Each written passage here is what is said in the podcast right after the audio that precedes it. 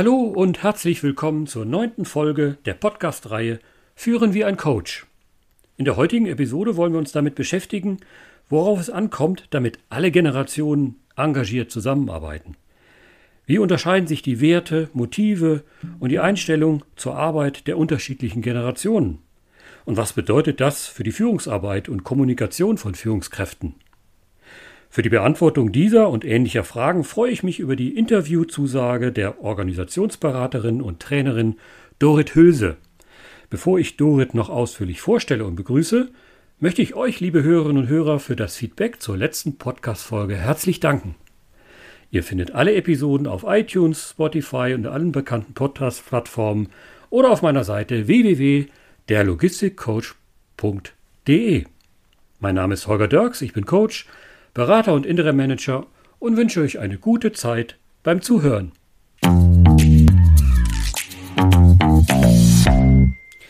Mein heutiger Interviewgast ist Dorit Hülse. Sie ist Inhaberin eines Beratungsunternehmens für Organisationsentwicklung mit dem schönen Namen Brandungslücken. Dorit hat Germanistik und Psychologie in Hamburg studiert und hat zahlreiche Zusatzausbildungen als Kommunikations- und Verhaltenstrainerin Moderatorin und Coach absolviert. Sie ist seit fast 30 Jahren als Personal- und Führungskräfteentwicklerin in Wirtschaftsunternehmen tätig und begleitet Organisationen erfolgreich in Veränderungsprozessen und bei der Bewältigung von Konflikten. Sie gibt ihre vielfältigen Erfahrungen gern in Seminaren und Trainings weiter und hat jüngst ein besonderes Trainingsangebot für erfahrene Führungskräfte und Mitarbeitende 50 plus und 60 plus konzipiert. Aber dazu später mehr. Hallo Dorit. Prima und danke, dass du meine heutige Podcast-Sparring-Partnerin bist. Ja, danke, Holger. Vielen Dank für die Einladung. Ich freue mich wirklich sehr, hier über unser Projekt berichten zu können, ähm, denn ich merke immer mehr, dass das Thema Zusammenarbeit der Generationen ein echtes Thema ist bei meinen Kunden.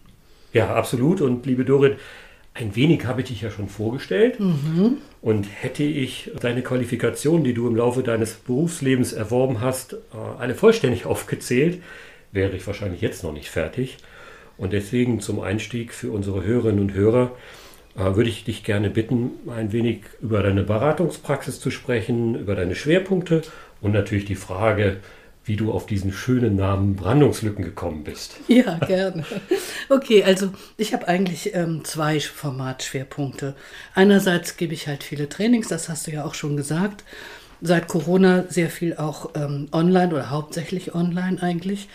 Und andererseits coache und berate ich Einzelpersonen, Teams und Organisationen zu den Themen Führung und Zusammenarbeit, Konflikt, Kommunikation, ja, und mhm. eben auch Zusammenarbeit der Generationen. So, das ist so mein, mein Bereich, in dem ich schon sehr lange arbeite. Du hast mhm. es erwähnt, seit 15 Jahren selbstständig, insgesamt 30 Jahre fast. Mhm. Ja, und was die Brandungslücken angeht, ähm, das ist so eine ganz lustige Geschichte, weil ich bin schon immer ganz begeistert gewesen davon, Wörter umzudrehen.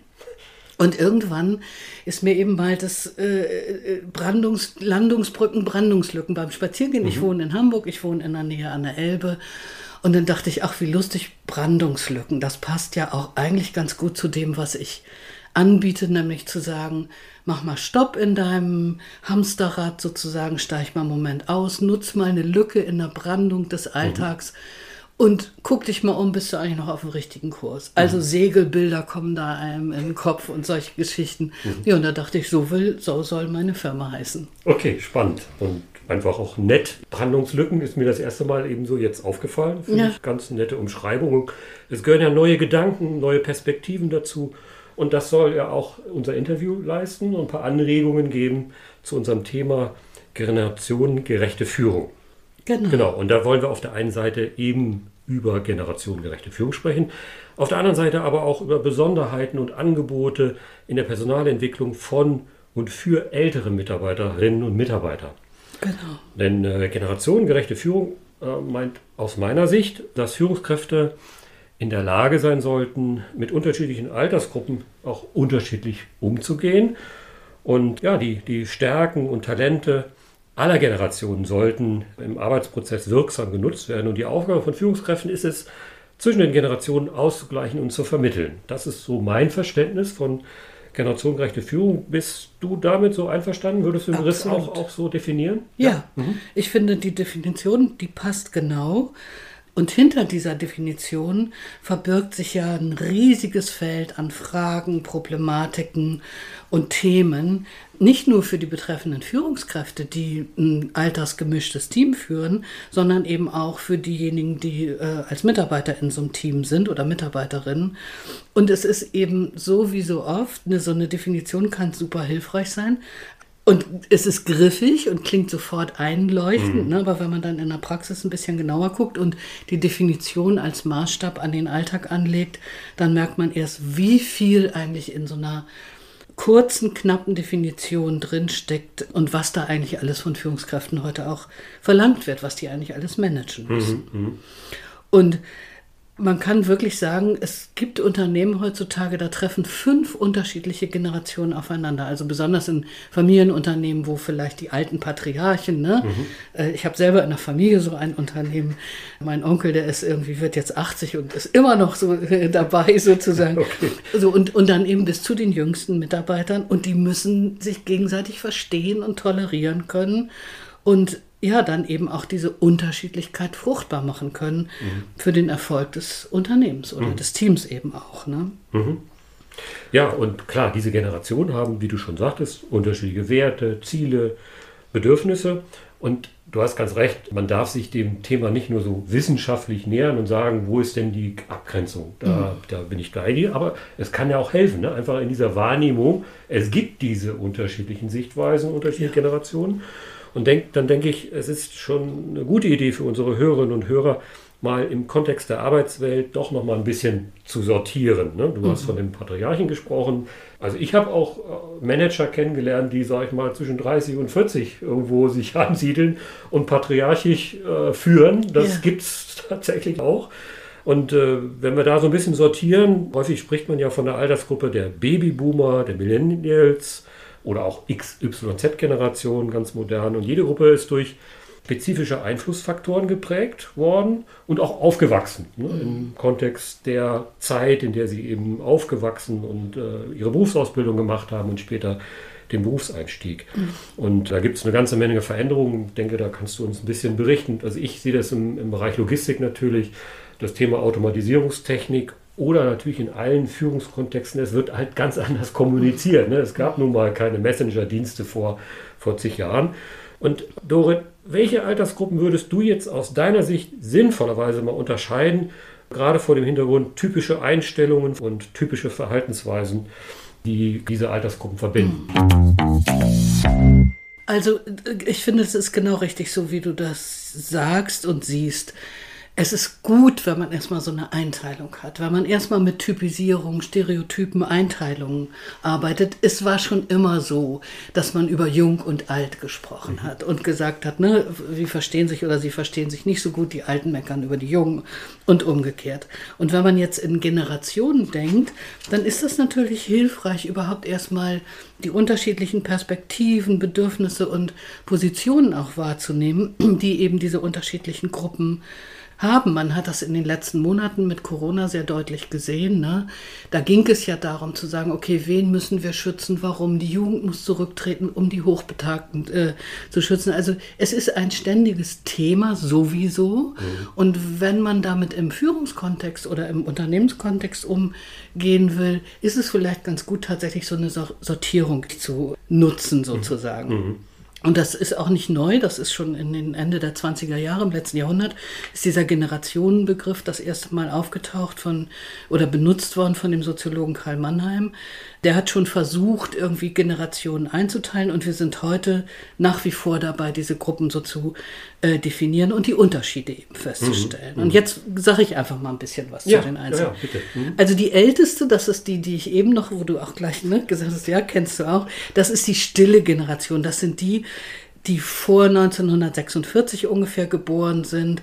Davon gibt es im Arbeitsleben natürlich nur noch wenige, weil die sind ja jetzt schon 70 oder älter und sind also oft in Rente. Aber eben es gibt noch welche oder es gibt den Einfluss noch besonders in kleineren mhm. Unternehmen. Mhm. Als Beirat oder so, ne? Also Als Beirat, ja. genau, im, im, Wirtschaftsausschuss und so weiter. Also mhm. das auf jeden Fall, das sind, äh, das sind Leute, die haben immer noch, und wenn sie auch nur aus dem Hintergrund die Söhne und Töchter lenken, mhm. sozusagen ja. das Unternehmen übernehmen.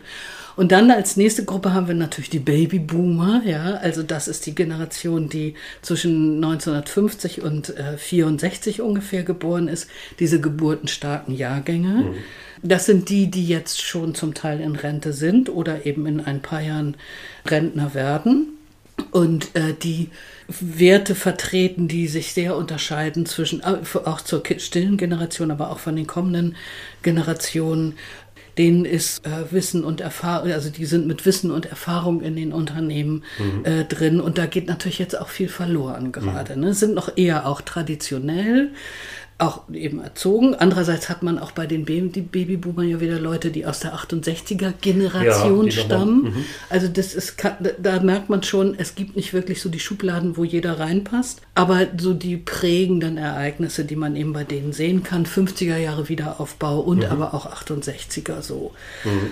Die das mitgenommen haben, weil die ja dann schon erwachsen waren sozusagen. Dann kommt die Generation X, das sind diejenigen, die zwischen 65 und 1980 ungefähr geboren sind und das sind die, die im Moment in den Unternehmen die größte Zahl der Führungskräfte äh, stellen. Also das sind diejenigen, die auch sehr viel Einfluss haben äh, in der Arbeitswelt im Moment, weil sie eben an den Schlüsselpositionen mhm. sitzen. Also ich sag mal, diese klassischen Industriebetriebe und die die größeren Konzerne, wenn ich natürlich an die ganze Start-up-Szene denke, natürlich haben wir jetzt junge Führungskräfte, die technisch erstmal affiner ja. und äh, Dinge neu entwickelt haben und die quasi euch solche Unternehmen auch aufbauen. Ne? Ja, genau. genau. Das gibt es. Und auch da, und das merke ich auch gerade in großen Unternehmen, da stößt was aufeinander. Ne? Mhm. Da ist eben die Generation X, die wirklich noch anders unterwegs ist, denen ist äh, die gelten als individualistisch, denen ist es aber auch wichtig, genügend Freizeit zu haben, Work-Life-Balance ist mhm. wichtig, aber auch Einfluss äh, zu haben und zu nehmen, ist ein wichtiger Punkt für die Generation X. Mhm. So, und dann natürlich in den, in den Unternehmen sind vertreten stark auch die Generation Y oder also YY oder Y wie warum. Mhm. Das sind die zwischen 1980 und 94 Geborenen. Und die sind wiederum wirklich anders geprägt, weil die fragen sehr stark, deshalb wird es eben auch Why mit dem Warum äh, manchmal genannt, die fragen sehr stark nach dem tieferen Sinn der Arbeit. Die wollen ein gutes Warum haben, wofür sie arbeiten, sind leistungs- und karriereorientiert aber erwarten auch schon Möglichkeiten für flexibles Arbeiten, also nicht so sehr Work-Life-Balance, wie mhm. es bei den Boomern vielleicht noch das Thema ist, sondern eher dieses Work-Life-Blending. Also es geht gar nicht, ich mache nicht die Tür zu vom Büro und dann ist meine, mein, mein Leben sozusagen, sondern es wird auch, geht ineinander ja. über. Mhm. Ja, und dann kommt jetzt immer mehr oder ist auch schon da die Generation Z in den Arbeitsmarkt, 1995 mhm. bis 2010 geboren eine sehr kleine Generation, geburtenschwache äh, Jahrgänge. Und für diese Generation wiederum sind soziale Beziehungen viel wichtiger. Man sagt auch oft, dass die nicht bereit sind, Verantwortung zu übernehmen. Nun sind die auch noch sehr jung. Kann mhm. sein, dass das noch kommt, aber mhm. sondern dass es für die wirklich wichtiger ist, das soziale Netz, Familie, Freunde spielen eine große Rolle und Karriere ist eher so hinten an. Stattdessen ähm, geht es vielleicht eher um Erlebnisorientierung und solche Geschichten. Diese Generation hat auch mit dem Meme Okay Boomer direkt einen Konflikt zwischen Generationen markiert. Okay Boomer, jetzt fällt es mir gerade ein, ich hatte mal so einen äh, Diskurs mit meiner Tochter, die ja auch so Anfang 20 ist. Yeah. Boomer war mir immer irgendwie ein Begriff, aber yeah. Okay Boomer, das ist quasi so ein Totschlagargument der jungen Generation, genau. wenn sie nicht damit einverstanden ist, dass die ältere, erfahrene Generation jetzt da irgendwie eine Meinung zu hat. Äh, und ja, das ist auch so ein bisschen so ein Schutzschild, um nicht tiefer damit sich auseinanderzusetzen, sondern einfach dem zu signalisieren, ach, du bist ja der Boomer, du kannst ja das gar nicht wissen. So, ne? Also das genau. sind ja, so, das begehrt, sag ich mal, Konflikte hervor, aber Absolut. wir müssen sie ja besprechen, angehen, inhaltlich und da habe ich mit meiner Tochter dann auch äh, ein bisschen diskutiert. Ja, ja. Und das ist ganz schön, weil in dem Moment, wo du das auf dich triffst, kannst du ja in die Diskussion gehen. Na, ja. Sonst würdest du es gar nicht mitkriegen, weil das ist ja ein Closed Shop eigentlich. Ne? Ja. Das ist in TikTok unterwegs ja. und du bist eben kein TikTok-Konsument. Ja. Also ne, als Boomer musst du dich dann darüber informieren oder brauchst die Tochter, die das anspricht. Genau. Nee. Okay. genau. Es gibt noch die letzte Generation, die aber noch im Arbeitsmarkt noch keine große Rolle spielt. Das ist die Generation Alpha. Mhm.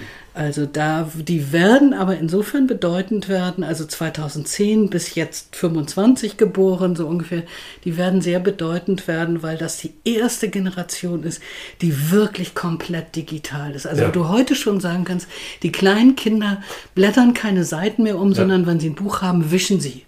Ja, so ja. ungefähr. Ja, und aber was du merkst auch schon, ne, wenn wir jetzt hier so reden, es kommt immer wieder so für mich auch so ein leichtes Unbehagen über diese Zuschreibung mit Stereotypen. Ne? Das ja. ist, es gibt man muss wirklich nochmal unterscheiden. Es gibt keine festen Abgrenzungen nach Jahren. Es gibt ja auch die Nexties, die Millennials, also die werden auch unterschiedlich mhm. benannt mhm. und so weiter. Man kann sagen, auch ein Boomer kann eigentlich sich der Generation X oder Y zugehörig fühlen, weil er mit den Werten sich identifiziert. Mhm. Mhm.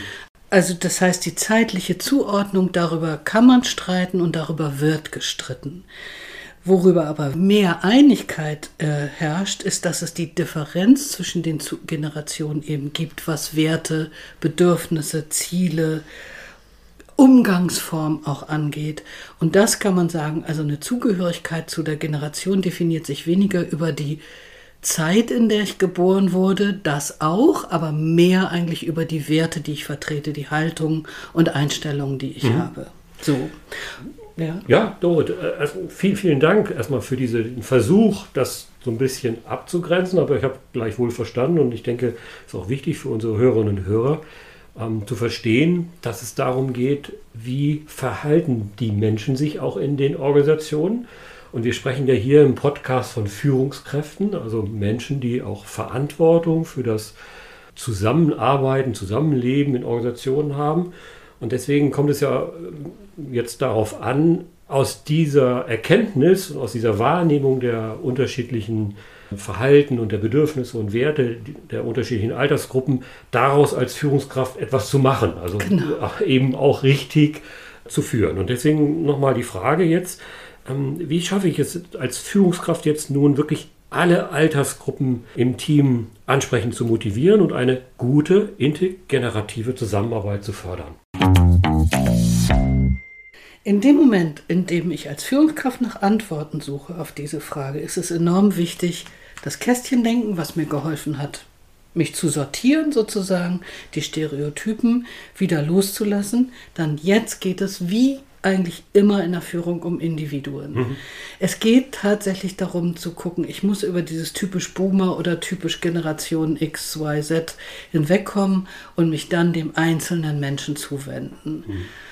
Und das ist eigentlich, kann man sagen, im Umgang mit Generationen nicht anders als im Umgang mit den unterschiedlichen Kulturen oder Geschlechtern. Wenn ich ein altersgemischtes Team führe, dann kann das einen enormen Vorteil bieten, weil ich ja alle Kompetenzen, alle Fähigkeiten dieser Generation quasi an Bord habe. Mhm. Aber es kann auch furchtbar anstrengend werden und am Ende frustrierend, wenn ich es nicht hinkriege das auch wertzuschätzen und zu fördern und zu, im Grunde genommen auch ne, dem Team zu helfen, sich gegenseitig zu öffnen für mhm. das, was mhm. da mitgebracht mhm. wird. Und da kann man sagen, wo ist das, also wo stoßen die Generationen eigentlich aufeinander? Was sind so die Konfliktpotenziale, ähm, die man da erleben kann als Führungskraft? Und auch das lässt sich nicht wieder komplett voneinander abgrenzen, aber man kann schon sagen, dass es so vier Bereiche gibt, in denen die Konflikte entstehen. Nämlich einmal das Thema Arbeitsweisen, also Regeln, Disziplin, Freiheiten. Wenn ich diese drei Begriffe schon sage, weiß eigentlich jeder, das mhm. muss unterschiedlich sein. Ja? Mhm.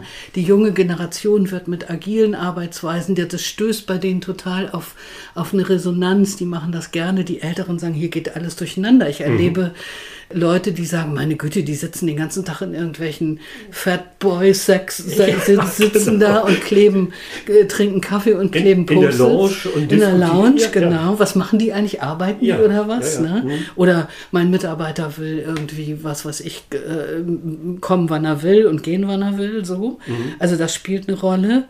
Dann spielt das Thema Kommunikation eine Rolle. Ich habe es in einem Unternehmen gehabt, oder mehreren jetzt schon, wo die Leitung gesagt hat, komm Leute, wir duzen uns jetzt. Mhm.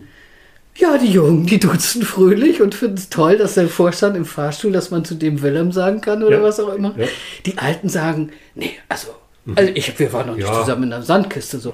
Auch nicht alle, mhm. aber da kommt es, da trifft es auf mhm. äh, aufeinander. Ne? Mhm. Und dann natürlich Veränderung und Innovation, Transformation, mhm. all diese ganzen Begriffe, dieses, all das, was mit einer rasenden Geschwindigkeit und Anpassungsdruck äh, auf die Leute zukommt im Moment, das spielt natürlich auch eine Rolle.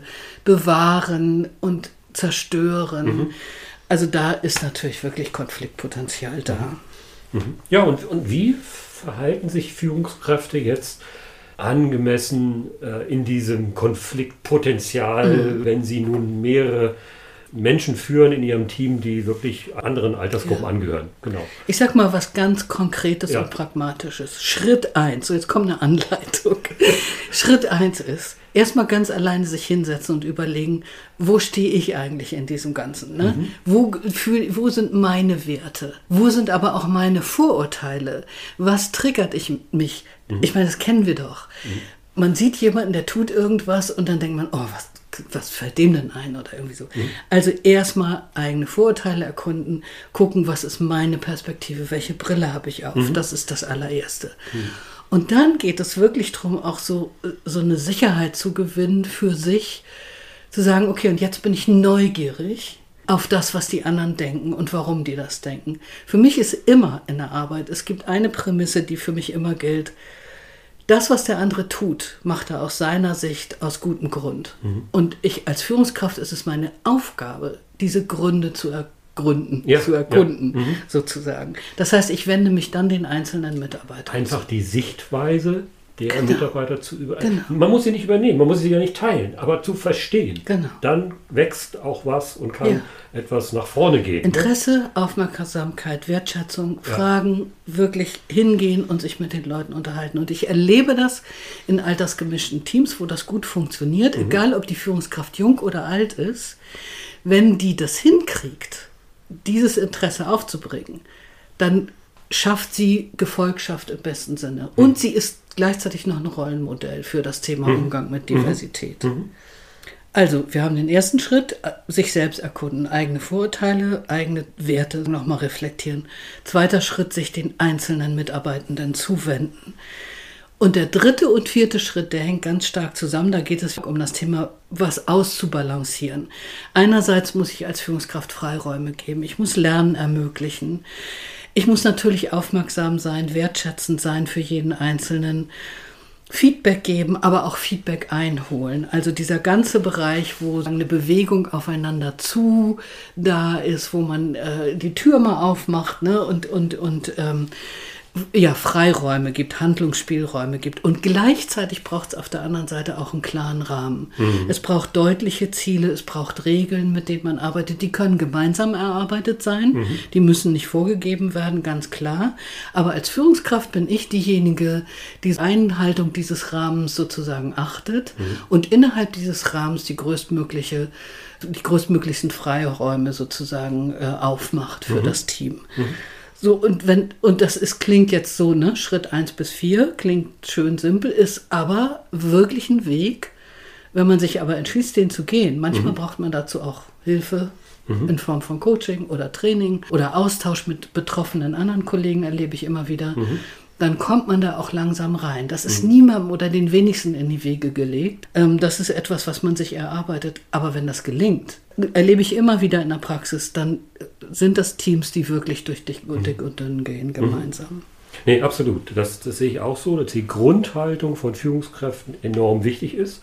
Und so eine Haltung hat man nicht per se in die Wiege gelegt bekommen, sondern kann sie sich auch entwickeln über Hilfestellung, Coaching, Austausch mit erfahrenen Kollegen.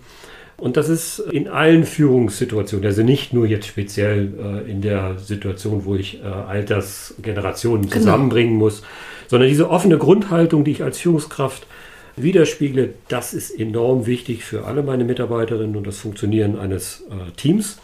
Und wer wie ein Coach, unser Podcast heißt ja auch Führen wie mhm. ein Coach, führen möchte, muss die Unterschiede im Denken und Verhalten seiner Teammitglieder eben wahrnehmen. Und wahrnehmen basiert eben auf der Wahrnehmung von Unterschieden.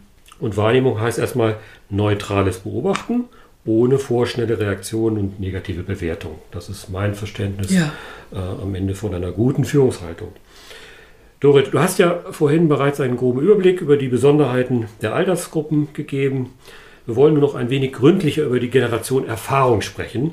Also die jene Altersgruppe ab 50, die häufig über einen enormen Schatz an Wissen und vielfältigen Kompetenzen verfügt. Und da interessiert mich natürlich und ja auch die jüngeren Führungskräfte in der Hörerschaft, welche praktischen Tipps du da geben kannst, genau diesen Erfahrungsschatz auch zu heben von den älteren äh, Mitarbeiterinnen und Mitarbeitern, der ja für den Erfolg eines Teams oder einer Abteilung ganz, äh, ganz wichtig sein kann. Ne? Was sollten also Führungskräfte beim Umgang mit älteren Mitarbeiterinnen und Mitarbeitern ganz speziell beachten? Und wie gelingt dann auch so eine Art Wissenstransfer? Also Einmal eine ganz wichtige Erkenntnis ist, die Älteren, ich sage jetzt mal ab 50, ab Ende 40, die Älteren fühlen sich heute im Schnitt zehn Jahre jünger, als sie wirklich sind. Mhm. Wir sind gesünder als die Generationen davor, beweglicher, es gibt mehr Chancen und so weiter. Gleichzeitig, und das ist das Traurige, fühlen sie sich auch oft übersehen und in die Ecke geschoben. Also es ist schon so, dass ich manchmal so höre in Trainings von jungen Führungskräften, so nach dem Motto, oh, das ist ein schwieriger Mitarbeiter, aber der geht ja bald in Rente, so da muss ich mich nicht mehr drum kümmern. Das wird aber dann von Leuten gesagt, die sind 55 mhm. Und da haben noch zwölf Jahre vor sich sozusagen. Also es kann ja keine Lösung sein. Mhm. Und wenn Leute das mitkriegen, dass sie so gesehen werden, dann schmerzt das natürlich und sorgt auch manchmal für Widerstand ja. bei denjenigen. Ne?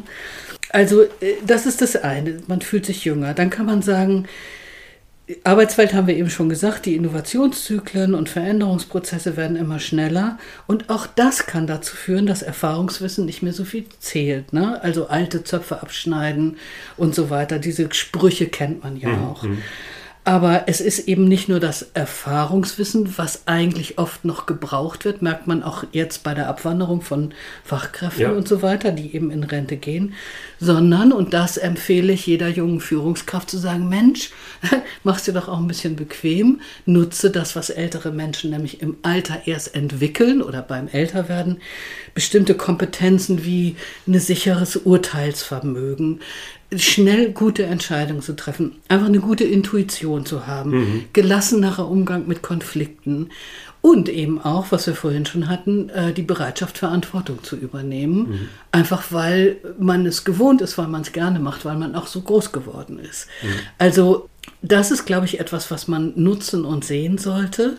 Und dann wird, äh, merke ich auch immer wieder, dass oft übersehen wird, dass die Lernbereitschaft und Flexibilität und die Fähigkeit, mit modernen Techniken und IT- und Kommunikationsmedien umzugehen, viel, viel stärker da sind ähm, als allgemein angenommen. Mhm. Also, ne, wenn jemand zu mir sagt, ja, wir haben ein neues DDV-System, meine Mitarbeiterin ist da total im Widerstand und so weiter, na, ist ja dann, sage ich irgendwie, wie alt ist sie denn? Ja, kein Wunder, die ist ja schon mindestens 50 mhm. oder so. Und es geht einfach nicht, ja. also mal ernsthaft. Ne? Mhm. So. Und dann kommt noch hinzu, was ich auch öfter mal höre, Vorurteil, Ältere sind öfter krank oder mehr krank. Auch das hat sich statistisch gezeigt, dass das nicht so ist. Die sind zwar, wenn sie krank sind, länger krank mhm. oft, mhm. aber eben nicht so häufig wie Junge. Also da tut, tut, tut sich sozusagen nichts. Und eine Führungskraft sollte herausfinden, welche Stärken haben meine älteren Mitarbeiter mhm. und die dann auch gezielt nutzen und mhm. anerkennen.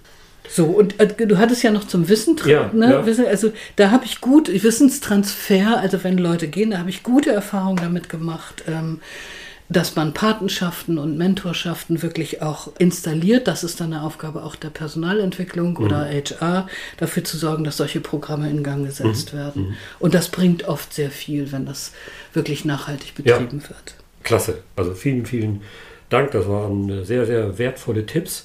Und ja, ich denke, wir sind uns einig, dass Führungskräfte natürlich einen hohen Einfluss auf das äh, Wohlfühlklima in ihren Verantwortungsbereichen haben. Und gute Führungskräfte sicher auch einen Rahmen schaffen können, in denen sich ältere Mitarbeiterinnen und Mitarbeiter und auch junge zusammen ja. wirksam einbringen und ein gutes Klima haben können und auch motiviert bleiben. Das ist ja auch ein Thema, dass ja. man über eine längere Zeit sein Team bei Stange hält, motivieren kann. So, und auch die Personalabteilung, du hattest es eben angesprochen, das finde ich auch ein gutes Vorgehen, äh, diesen Wissenstransfer hinzubekommen.